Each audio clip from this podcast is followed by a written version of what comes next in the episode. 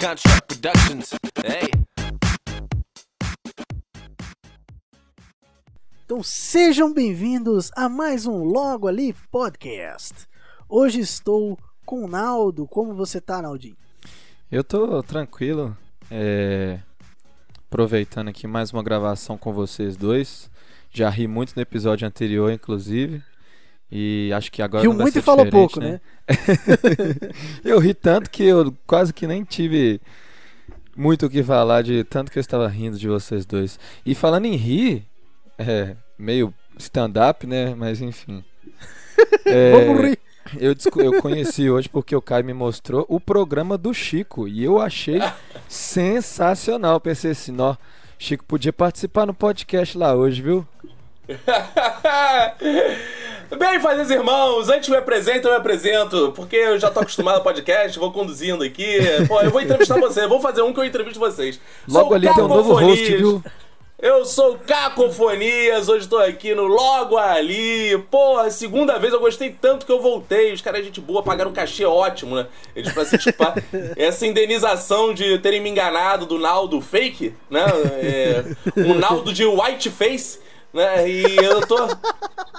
eu- estou aqui agora novamente recebendo um grande cachê e fico muito feliz com o elogio com o programa do Chico. Se você quer conhecer, vai lá no meu IGTV Cacofonias, é um programa que eu faço com meu filho. Vem aí a segunda temporada que Ah, vai então estar vai ter segunda temporada. Vai ter segunda temporada, 10 Porra, eu já episódios tava aí. até triste já. Eu achei que aquele fim lá era fim mesmo. Falei assim, Não. porra, eu sou muito mais programa do Chico do que programa do Caco, viu? Nossa senhora. Vem aí o programa do Chico, segunda temporada, tá sensacional. Só posso dizer isso. Não, cara- e pra mim a melhor parte, agora vocês mandaram eu falar, eu vou falar. Eu- Claro, então fala, porra, vai. Fala aí, vou falar nada também não. Vou até mutar meu microfone aqui. Francisco Farias Antunes, qual que é o Chico que você mais gosta na vinheta? Eu. aí depois ele fala Chico Xavier. É, e não sabe quem é Chico Xavier. Não, não tenho a menor ideia. Então assistam lá o programa do Chico, é um programa que eu fiz com meu filho, tem 4 anos de idade. E é um programa disruptivo, não é um programa de criança como você está acostumado a ver. É um programa, por exemplo, é, tem, um, tem um momento que ele desmistifica para todas as crianças do Brasil que não existe Papai Noel. Então você pode ir lá. Se você está com dificuldade de falar sobre Papai Noel com seu filho, vai lá que meu filho pode falar por você. É só, é só mostrar o programa do Chico pro seu filho que, que ele resolve o problema na hora. Exato. E aí, mas E- aí você falou que ele não conhece o Chico Xavier, mas a gente não sabe, né? Talvez. Talvez É, ele tenha tal- conversado com o seu filho. Não, aí, é assim, talvez ele veja o espírito do Chico Xavier, né? E isso é engraçado. Se o meu filho for um médium que incorpora um médium, né? Porque vai ser aí, tipo, né, uma, uma uma boneca, uma boneca russa de médiums, né? Meu filho é um médium que incorpora um médium e esse médium ainda incorpora outros, né? Então, assim. Ele é uma criança múltipla, ele é uma legião, como diz na Bíblia, né? Um monte de demônios dentro dele, né? É assustador. Crianças são seres assustadores, né? Crianças são seres assustadores. Não, e a, a sinceridade, você fala assim, não, não existe isso não. Pois Porque é, é a- porque eu vejo muita. Na, na internet você vê muita gente pegando o filho pra gravar. E você vê que a pessoa tá forçando o menino, dá um texto pro menino, grava 20 vezes. Ali você vê que é, tipo, bem natural, né? É porque a graça, assim, por isso que é difícil de fazer. Por isso que eu fiz 10 episódios, parei um tempo pra descansar. Porque pra você capturar bons momentos, você tem que deixar a câmera aberta por algum tempo, né? Então é muito tempo de sim. edição. Né? Porque não adianta, criança de 4 anos, gente, não acha que meu filho é um desses garotos The Voice Kids que vai e canta ópera. Não. Eu fico conversando com ele naturalmente ali, aí quando sai as pérolas eu pego, né, cara? Ele é a mágica da edição. Já falei sobre Essa é a magia, essa é a magia. é, a mágica da edição, né, cara? É, igual eu falei do podcast no primeiro momento, é a mesma coisa pro vídeo. Você fica no papo ali e criança sempre fala coisa engraçada. Só que o pai, pai geralmente é uma coisa muito cega, pai e mãe, né, cara? Ele acha tudo que o filho faz fofo. Então eles publicam Sim. a porra toda. É. Ninguém quer ver meu filho agindo igual uma criança qualquer, né, cara? Quer ver as frases engraçadas. Então eu faço esses recortes, né? E você estimula com perguntas que às vezes são engraçadas, né? De onde vê as crianças, né? Ele fala da perereca. Isso é engraçado, sabe? São coisas assim que são divertidas de ver, sabe? Mas é porque a gente não tem mais essa educação também. Porque é engraçado pra gente que. a gen- Não sei vocês, mas eu ainda peguei aquele medo de falar assim, ah, é a cegonha, ainda falava essas coisas. né? Ah, é a sementinha, é não sei o quê. Aí quando você diz. Hoje em dia, cara, você já pode falar pro seu filho, ah, a criança nasceu da perereca da mãe. E é isso, porque nasceu. A gente vai esconder. Vai criar, cara, é impressionante. Você prefere ensinar um terraplanismo pro seu filho, tipo uma cegonha atrás da porra de uma criança. né? Você vai construir essa imagem bizarra na cabeça do seu filho. Sim, pra sim. depois, daqui a um tempo, você tem que convencer do contrário. Não, filho, ó, sabe a cegonha? Pra que esse trabalho do caralho, cara? Já começa a falar, claro que você não vai falar, porra, teu pai fudeu tua mãe pra caralho, gozou na cara dela, deu surra de piroca, e aí quando gozou dentro você nasceu. Não precisa isso, claro, uma criança. Mas assim, falar das coisas naturais, ah, existe um parto normal. Ou, ou existe cesariano. Ou o filho nasceu pela barriga ou nasceu pela perereca. Com 4 anos, já é uma informação que ele consegue decodificar. E é isso, e tá bom pra 4 anos. Tá bom pra 4 anos. Quando tiver mais velho, aí fala as outras partes tal, e por aí vai, né? Sim, sim. É, E aí, é até, e quando tiver até 18 difícil. anos, ele tá assistindo como é que é feito por aí. Até bem antes, né? Mas o, pai só, o- o pai só pode dizer que sabe depois dos 18, senão dá merda. É. É, eu, eu já falei, eu tenho vontade de ter, assim, o quanto de criança eu conseguir ter e tiver paciência pra ter, eu vou querer ter. Então, assim, pelo menos uns 5 pra ter um time de basquete já é o Sim. mínimo aceitável. É, mas Então- aí você vai ter aquela dificuldade, ô Ronaldo, que é sexo, né? Porque ela- ela- elas não nascem espontaneamente. Você vai ter que encontrar Eu não sei como é que queira- seu pai te ensinou, né, não? Porra, velho, eu Você achei que que veio da cegonha. cegonha. Eu ligava numa central de atendimento e falava assim, ô, manda outra cegonha aí, ó. É, exato. Não, não. Dois não é aqui igual- tá suficiente, Não é igual não. padre, né, que pede criança pelo iFood, né? Não, não tem esse tipo de entrega. Não tem esse tipo de entrega de criança ainda. Isso é uma coisa que tem que ser feito mesmo. Cuidado, trabalhado. Tem esse tipo de coisa. Porra, velho, se eu tivesse aprendido que não era da cegonha mais cedo, eu já sabia que não ia ter como ter tanto, não. Destruiu o seu sonho, não. Destruiu. Cara, mas eu gostaria muito de ter mais filhos até. Mas é, o problema é que, assim, pra você, eu nunca. Não, é, é não só se- sexo, assim. É claro que agora, né, eu tô separado e pandemia, cada vez mais difícil, né? Mas. É, filho pra você ter atenção, existe muito tempo, né, cara? Muito. E muito gasto pra você, pô, você, você minimamente quer dar coisas pro seu filho que você não teve acesso tal, né? Então você vai vendo assim, cara, quando tu vê assim, cara, não tem condição de ter muito não, cara. Isso aí é cilada. É cilada, cara. É cilada. Mas é bom, cara. Quem tem condição, ótimo. né? Então, não vamos mais falar de filho, né? Porque eu já, já destruí todos os meus sonhos aqui de ter um, uma penca. Não vou ter mais nenhum. Cansei. Isso. Isso. Muito Não, mas- gasto. É, agora, é, falando um pouco de, de filho, é, parece um pouco clichê, mas mudou alguma coisa na sua vida, assim, de fato? Você valorizou mais alguma coisa? Mudou a forma como você se expressa com, com as pessoas? A forma como Cara, você vê a vida? Cara, mudou tudo. Mas assim, mas mudou tudo mesmo. É assim. É impressionante, é, é muito diferente. Muda o seu cotidiano nos mínimos detalhes, assim. Aham. Tudo que você faz, a forma. Cara, por exemplo, é. Quer ver? Pra vocês entenderem como muda nos detalhes, assim. Eu sempre fui um cara que eu sempre tive problemas no trabalho, né? Do tipo, porra, eu acho uma merda essa relação de trabalho, chefe babaca tal.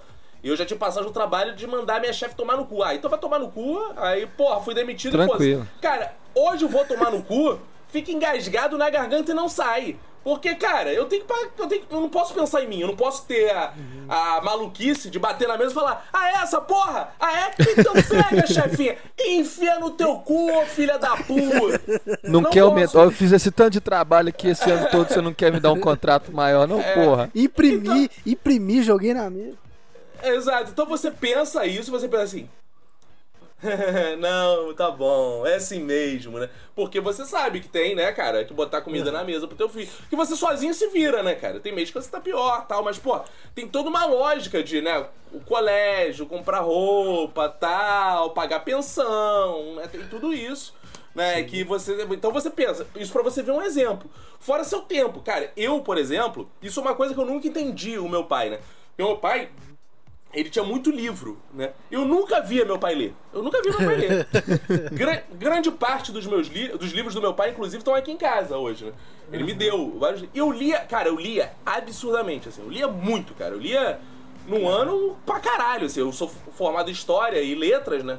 Então, assim, eu li pra caralho. Cara, desde que o Chico nasceu, há cinco anos, né? é, Quatro anos, né? Vai fazer cinco anos que vem. Cara, eu não li 20 livros, eu acho, cara. Eu não li 20 livros. Aquela coisa que num ano eu lia pff, tirando de letra. Porque tu não tem tempo. Pô, o tempo que eu tô sozinho, eu tô resolvendo coisas, tô usando pra trabalhar, ganhar dinheiro. O tempo que eu tô com ele, eu tô com ele. Eu não vou parar e. Deixa eu ler Vou meu Schopenhauer. merda. né? Entendeu? Eu não vou, eu não- você não para pra ler seu Schopenhauer mais. Aí você vai deixando, vai acumulando, acumulando. Então muda a sua rotina mesmo. Aí, aí por isso que assim, ter fi- o meu filho foi planejado, foi uma coisa que eu queria. Ter filhos, e, na melhor das hipóteses, né? É bom que você tenha esse planejamento. Porque as pessoas às vezes acham, ah, foda-se, ter filho, é. Aí o cara, não, o cara vai embora, não cuida. Aí, porra, quem se fode é a mãe, né, cara? Porque ó, não- o cara não imaginou que a vida dele fosse mudar. Muda pra cara. Se o cara quiser participar da criação do filho, vai mudar a vida dele toda. Igual muda das mulheres. Aí fala, ah, a mulher fica tudo maluca quando tem filho. Caralho, eu também fico, porque é difícil pra caralho mesmo. É difícil, não, mas é, é, E- a seu filho hoje- maluca a mulher cuida. Seu, seu filho vive com você hoje? Como é que é? Ele vive 50% do tempo comigo e 50% com a mãe, é guarda compartilhada. Pô, legal, legal. É. Você acaba, acaba tendo menos tempo pra É. fazer outras coisas, gravar uns podcasts merda desse, mas. É, e a gente fica. A gente mora frente a frente praticamente, né? Que do lado da rua, do outro lado da rua ele já tá, né? Então deu qualquer coisa, eu vou lá, busco, precisou tal, tem essa facilidade da hora. também. Ah, não, É, então. eu tô tranquilo. É, a gente é bem próximo, assim, é tranquilo, não tem nenhum tipo de problema, não. E. Mas assim, é, é, por outro lado, cara, uma coisa que é muito bacana de ter filho é você ensinar pra ele as coisas que você gosta, que eu acho que é uma coisa muito bacana. Eu gosto muito de comédia também. Então a gente vê comédia junto, ele, pô, mesmo pequeno, já, pô, escolhi alguns episódios do South Park mais leves pra ele ver, né? Que não tenha, né, cara, umas paradas, porra, de, de pedofilia, né, cara? Não precisa ser nesse vídeo. Você seleciona umas ceninhas ali mais engraçadas e vê, pô, vê, a gente vê desenho, vê filme, porra, outro dia eu vi inteiro Tira da Pesada com ele. Porra, quatro anos, ele já entende, eu explico as piadas e tal.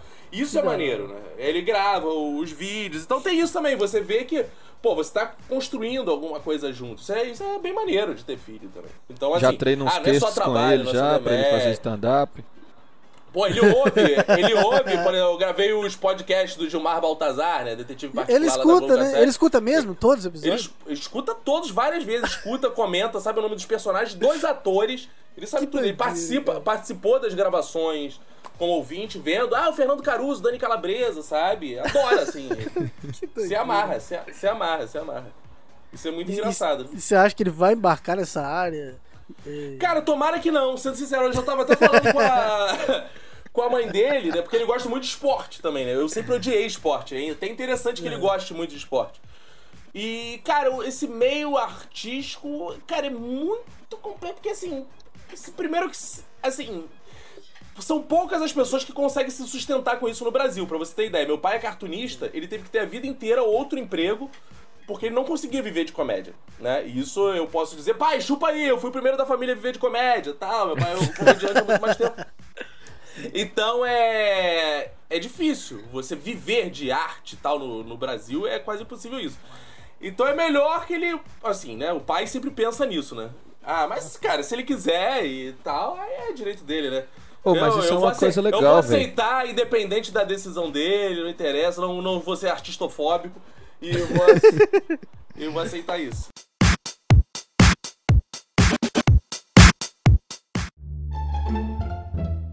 Isso é uma coisa massa que, tipo assim, eu fico pensando, velho, eu quero que. Eu quero fazer meu filho ser foda em tudo que eu era um merda. Que, tipo, eu sempre achei que eu ia ser um bom jogador de bola e tal.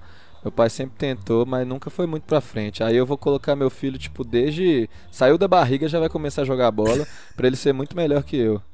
Cara, e isso que tu falou é, é, é muito isso mesmo. Por exemplo, eu sempre fui um merda em esporte, né? Um merda, assim, um merda. Eu era tão ruim em esporte que eu passava os constantes, pô, anos no- 80, 90, né, cara? Do tipo assim, tá aquela fileira da turma, né? Aquela seleção cruel, né? Vocês três tira time aqui. Aí vai aqueles cara que, porra, os caras, 10 anos de idade já tem um palito de dente na boca e fumando cigarro. vai tirar time aí. Vem você, vem você, vem você. Eu lembro o dia, eu lembro o dia que fiquei eu, eu gordo da turma, que ninguém escolheu o gordinho afeminado da turma, sabe? Lá. aí o cara olhou, olhou, folhou e falou assim: Ah, vem gordinho, Vinícius dá mais não, Vinícius dá mais não. Eu, cara, fui o último! Os caras preferiram o gordinho afeminado que eu. Eu era ruim demais, sabe assim? Nem o, nem o fato do, do, do cara do palito de dente e cigarro ser gordofóbico, dele ser homofóbico, dele ser tudo. Evitou dele preferir o outro do que a mim. Eu sou um. Eu sou um lixo humano, sabe? Aí, aí eu falei assim, cara, meu filho não pode ser tão ruim assim, esporte quanto eu, assim. E ele gosta, né, cara? Eu incentivo ele a fazer também, pra ele não passar esses constrangimentos públicos de, Ser o último a ser escolhido. ser o É, último, né? esse, esse bullying. Cara, eu fico imaginando, né, o, o gordinho no arquivo confidencial, o Faustão, e o louco, meu, e você imagina, né, era novo, devia sofrer muito bullying. Olha, Faustão, até sofri, mas tinha um cara lá que era tão pior que eu que até ficava aliviado. Cara, era eu. Cara, muito bom. E- então, assim, é, em relação ao, ao seu filho, você tenta passar essa. É, pra ele não sofrer isso também, você coloca ele. Eu vejo nas redes sociais que ele também é bem vascaíno, né? Então, é, isso aí não tem como ele não sofrer bullying, né, cara? Então, essa parte é Cara, um pouco triste. Mas sabe que isso que você falou, eu concordo bastante contigo, porque ser vascaíno também é uma formação de caráter foda. Eu, eu não seria a pessoa que eu sou, eu não seria a pessoa que consegue perceber, caralho, é um lixo humano e preciso corrigir isso no meu filho, se eu não fosse vascaíno, porque você ser vascaíno é você conviver com a derrota tão intensamente, com aquele assim... Cara, ser vascaíno é um eterno gol de pet aos, aos 45, sabe? Aquela coisa assim, tu ficar... Perder. O jogo tava ganho e a gente perdeu. Como é que pode? É você se acostumar com, com ser um cara que não tá no holofote, sabe? Porque É a tá formação do Vamos fazer, vamos fazer a matéria. Aí é 40 minutos de matéria sobre o Flamengo. E aí bota um pouquinho de Vasco. E isso que acontece. Os outros eu nem vou falar, né? Porque não, não existem, né? O- o- Mas o. Cara, o Va Vasco é tão sofrido que o principal clássico do Rio disse, mas realmente é o Fla-Flu. Como assim, Fla-Flu? O que, que é Fla-Flu? Quem é o Fluminense? Como assim, cara? O Vasco é a mais- segunda maior torcida do Rio e os filhos da puta dizem o clássico é Fla-Flu. Oi? Que Fla-Flu, cara? Então, o Vascaíno, o caráter dele é montado pra aguentar zoação, sofrimento, ser- saber ser o escada, saber ser o segundo lugar, saber ser O o figurante, saber, jo- saber jogar nesse lugar de humildade. Então, ser Vascaíno é uma formação de caráter. É uma formação que você fica assim, porra, não, de fato, vamos. Vamos lá, sou vascaíno, não é possível que vai dar certo dessa vez. Eu já entro nos lugares. pra- As, as coisas que eu faço quando dão certo é porque eu, me- eu sabia tanto que ia dar merda que eu me preveni tanto. Eu falei, não, comigo dá merda. Deixa eu ver Já o que eu nem criou fazer. expectativa mais, É, então você já criou era parada lucro. que eu acredito. Você já se caralho. blindou tanto. Cara, eu sou o tipo de cara, pra você entender. Né, eu, eu falei um pouco disso no, no primeiro episódio com vocês. Eu, quando vou fazer reunião, às vezes assim, Semana cara, passada. eu fico o dia fazendo um roteiro pra reunião. Roteiro, roteirizei, Caralho. eu sei as falas, eu decorei fala.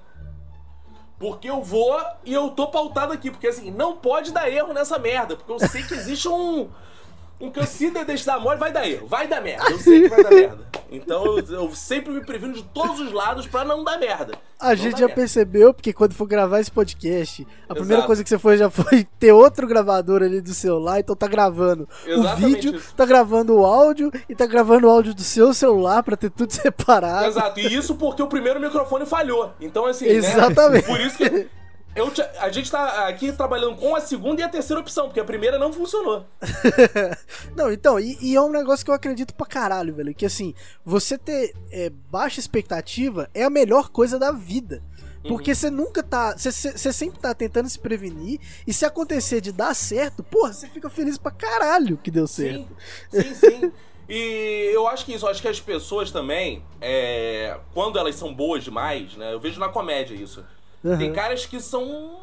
Porra, é, é, tem cara que eu. Quer ver? Um cara que é bom, que eu acho bom pra caralho, assim, é, que tá começando, não acho que nem muita gente conhece. É o Estevan Nabote. Não sei se vocês já ouviram falar. Ele é um comediante. Ele faz Porta dos Fundos agora, já gravou um Minuto de Silêncio. Ele é um cara que ele fala, eu acho engraçado. Ele fala de um jeito engraçado, ele fala. Sim. É, ele é engraçado, ele é um cara engraçado.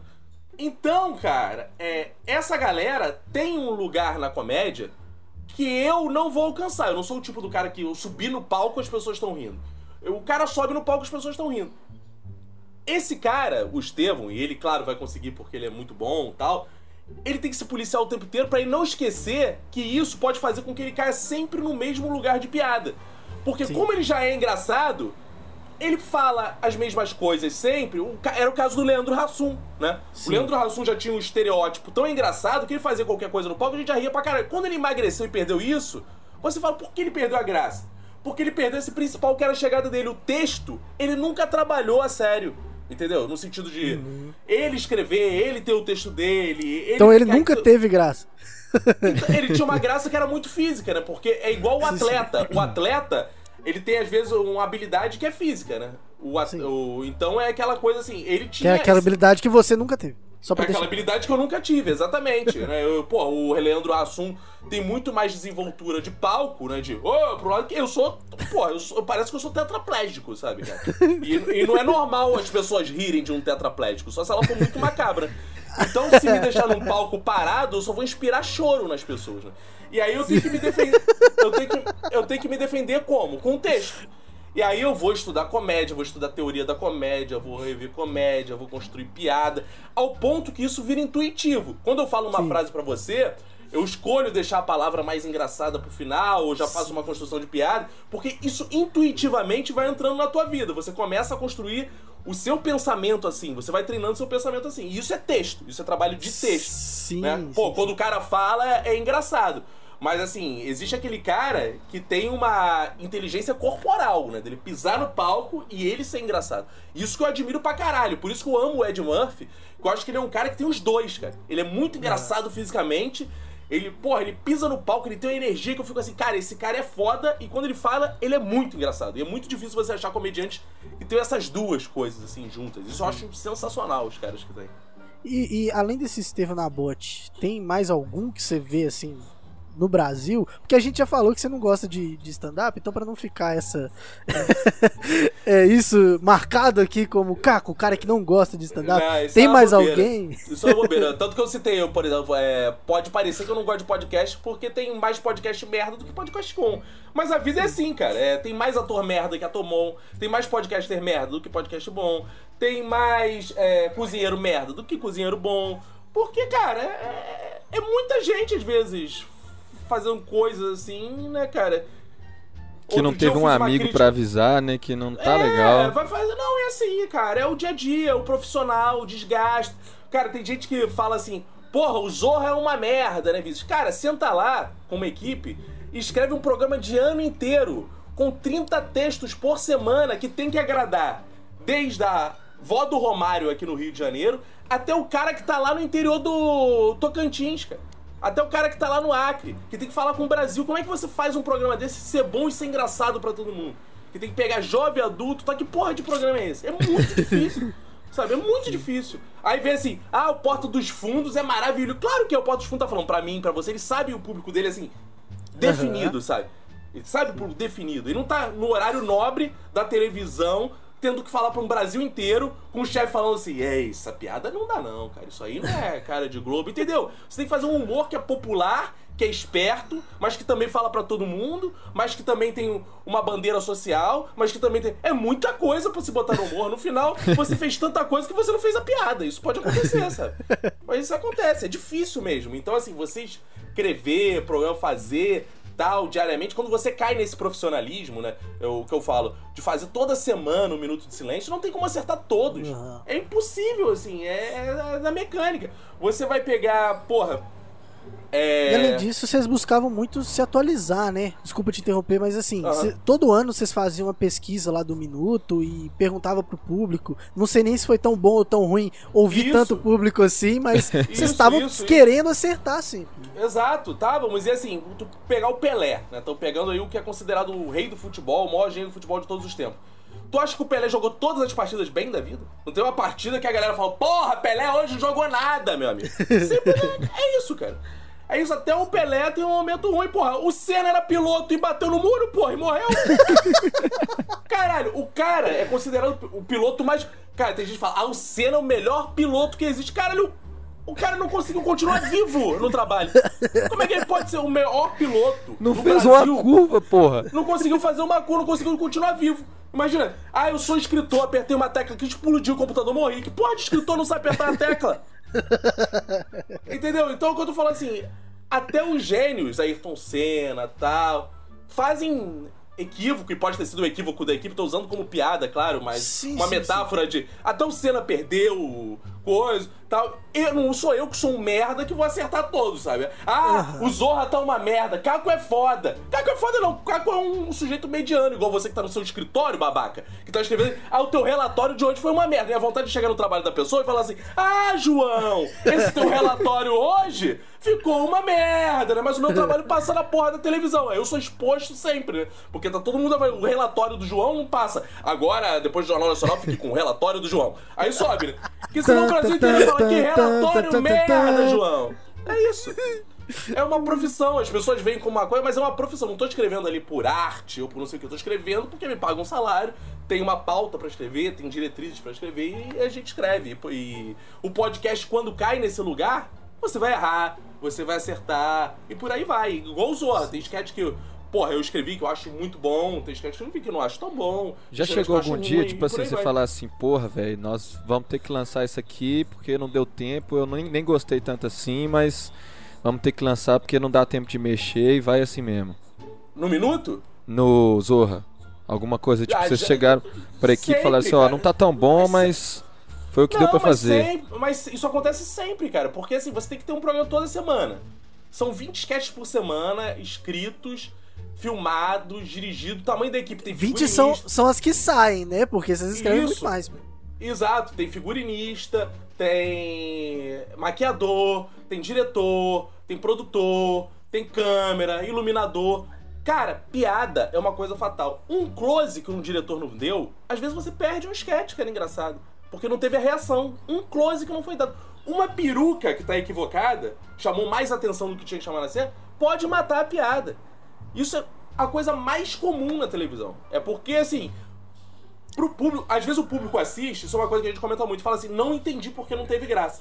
A gente que trabalha com isso, a gente entende plenamente que não teve graça. Sou capaz de você olhar esse sketch, o erro desse sketch foi que isso chamou mais atenção que isso, o cara não focou na piada, não deu close no momento certo, o punch, o setup foi dado num tom, o punch foi dado no outro.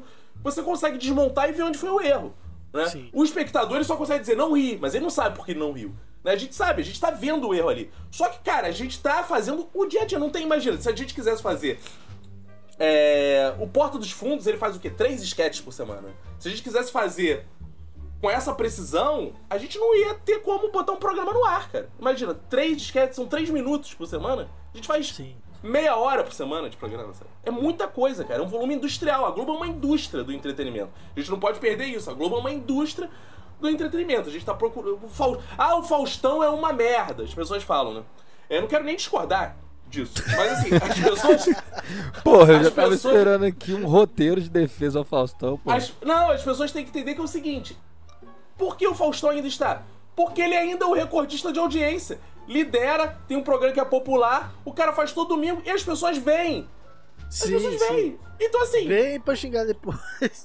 e aí, cara? Como é que tu explica? Sim. Sabe? Ah, o Zorra é uma merda. Cara, o Zorra é líder. O Zorra sempre foi líder de audiência. Primeiro lugar disparado, assim.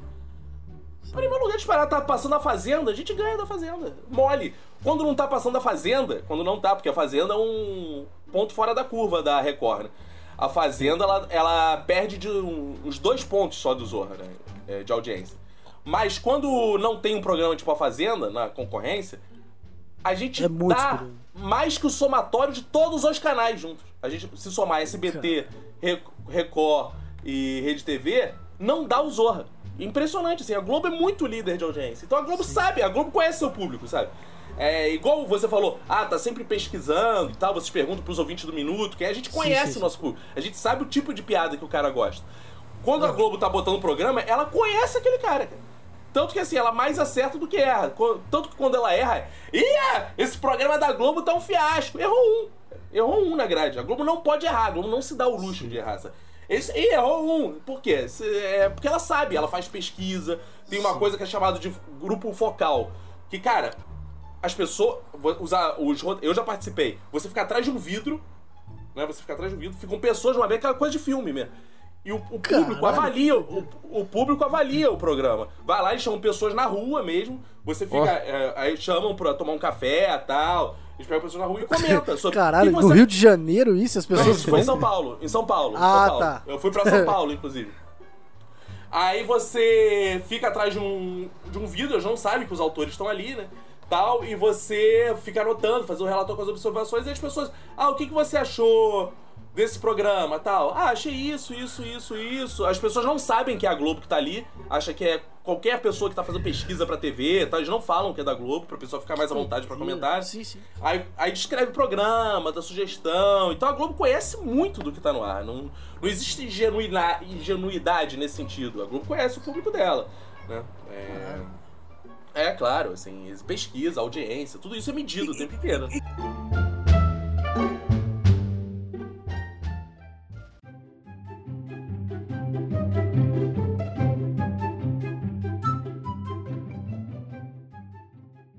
Como que saiu disso tudo um Divertix da vida? Cara, aí, e, cara, essa pergunta é perfeita, cara. Essa pergunta é perfeita, que eu, era justamente isso que eu ia comentar em seguida. Aí você pergunta, tá, então como é que se dá uns fracassos, né? É o mesmo esquema do Titanic. Essa metáfora é usada dentro da Globo, né? Porque é um transatlântico tão grande que quando às vezes o- ele já tá no mar, você não consegue desviar a tempo pra corrigir o erro, porque ele leva muito tempo pra fazer a curva. O, o Divertix, ele, eh, geralmente os programas dão errados, eles vêm da divergência de diretores, né? Ele tinha uma divergência do Jorge Fernando, que era o diretor artístico, com o Márcio Smelling, que era o diretor de roteiro, o redator final, né, que a gente chama. Sim. Então eles- não conseguiam se entender no formato do programa. Então um queria uma coisa, um queria outra, um queria uma coisa, aí começaram a se desentender, desentender, desentender. Nessa discórdia, é um pouco meu, um pouco tu vai montando aquela coxa de retalho. Nisso, o Márcio Smelling não aguentou, brigou com o Jorge Fernando, saiu no meio, veio outro redator final, começou a dar a cara dele também. Aí quando viu o Jorge Fernando aproveitou, botou a mãe dele, a minha mãe tem que aparecer, bota a mãe dele dentro do programa. Então, Colocou cara, mesmo ou você tá? a mãe dele aparecia na plateia, oi mãe! Aí que dava um close na mãe. Ai meu filho! Tinha isso no programa. Tinha isso, né? Que Deus tenha o nosso Jorge Fernando falecido. E aí. E é isso que acontecia, né? É impressionante, cara. Entendi, É- cara. É impressionante. É. E, então são isso. Quando tem muito. Geralmente você vê um programa e você sabe. Nesse momento está tendo divergência. Porque se fosse uma coisa a focar, não teria errado. É um diretor com Não outro. que acha que tem conversam uma assim, cena com a outra. Não conhece com a outra, aí começa a fazer. Porque, mas isso é difícil de acontecer, cara. É. Não, não, é, igual você falou, eu dei um exemplo aqui porque é muito fácil a gente apontar os erros, porque os acertos são os que, o que mais acontece. Tem vários programas que estão muitos anos aí na Globo, o próprio Faustão que você deu exemplo, mas é, é- é porque a gente fica pensando, caralho, como é que a Globo conseguiu produzir alguma coisa que não deu certo? Mas é, é interessante ter essa visão de alguém que trabalha lá dentro de falar, porra, é um Titanic, e às vezes um negocinho que você não prestou atenção ali, cara. É, igual Né, queda, é, queda de avião se diz isso. Um avião nunca cai por um fator só, que sempre tem É, outro elemento é. de segurança pra dar aqui. Só que falhou uma coisa, falhou a outra, falhou aí, quando vê, pá, caiu. Sim, então sim. tem muito isso. Mas assim, é, no geral, os programas estão lá, você fala, eu não gosto, eu entendo totalmente, eu não gosto, não sei o quê. Porque você não é o público daquele programa. Você saiba Sim, que, sim. se você for ver a audiência, provavelmente tá liderando. Assim como tá você odeia stand-up, é normal. Vou em todos os stand-up, vou em todos. Podem me chamar pros stand-up. Você, comediante de stand-up, pode ir no meu, meu WhatsApp. que Eu vou deixar aqui ao final do programa e você vai me mandar seu áudio contando a sua melhor piada de stand-up pra mim. Porque, porra, é a Globo, né? Tipo assim, é igual alguma outra, lo- alguma outra marca ou loja grande que tá vendendo alguma coisa. Se tá vendendo, tem alguém comprando. Não Sim, adianta. claro. Você não tá gostando, mas, tipo, se tá lá, com certeza alguém tá assistindo. E muita gente tá assistindo. Porque se não tivesse, não ia tá passando.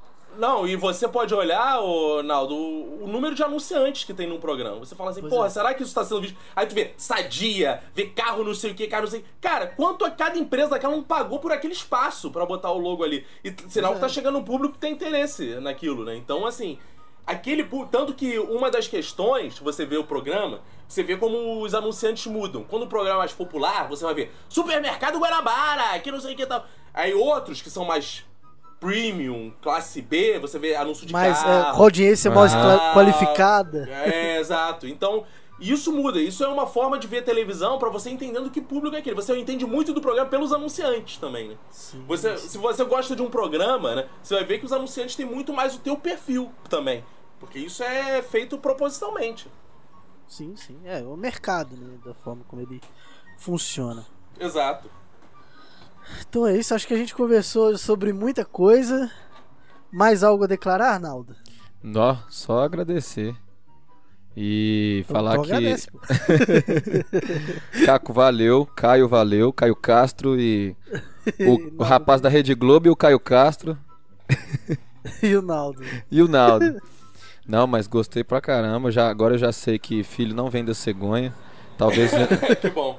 talvez não seja bom ter cinco mesmo. É, e que se eu tiver, eu vou ensinar ele a jogar bola, porque eu tenho que ensinar ele a não passar constrangimento, nem lá jogando bola, nem no arquivo confidencial quando ele for no Faustão.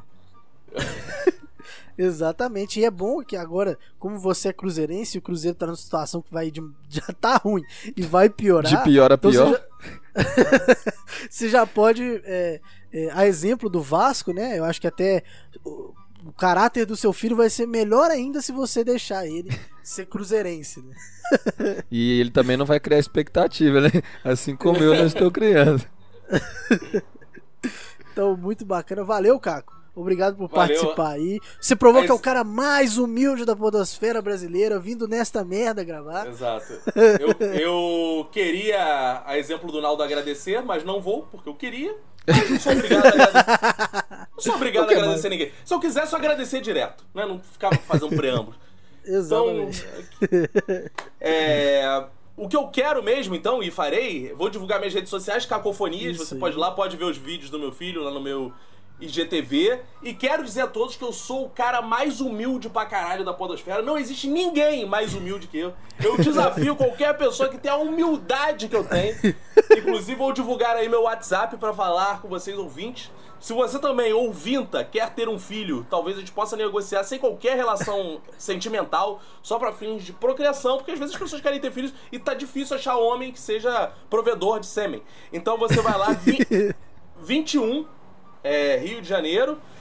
Nove- Devagar pra todo mundo escutar, vai, vai. 973498184, você pode me adicionar no WhatsApp. Você é homem, né, que também quer tentar engravidar, às vezes não consegue, posso também tentar te ajudar. Não sei se a gente vai conseguir.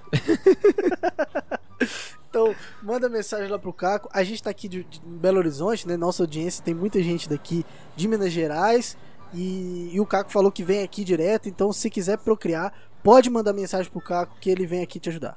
Cara, eu quero dizer uma coisa, uma louvação ao sotaque mineiro, que assim, é a coisa mais linda do mundo, na minha opinião. Principalmente em mulheres. Em vocês fica meio engraçado, né? Porque vocês são. Tem um lugar, assim, na comédia de sacanagem com o mineiro, né? O mineiro aqui. Aham. Mas eu acho o sotaque mineiro uma das coisas mais lindas. Tanto que era o sotaque de Carlos Drummond de Andrade, que muitos consideram o maior poeta do nosso Brasil, de Salve Itabira. E vamos acabar dessa forma poética aqui. Exatamente. Se quiser citar, quer citar alguma frase de Carlos Dumont de Andrade pra gente acabar bonito o podcast? Não existe Porra, ninguém então mais humilde do que eu.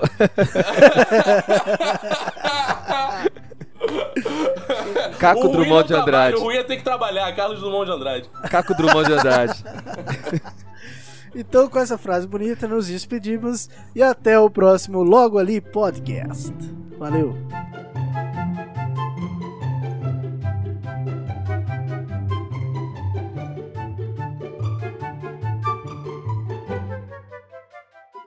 Edição Leonardo Lana.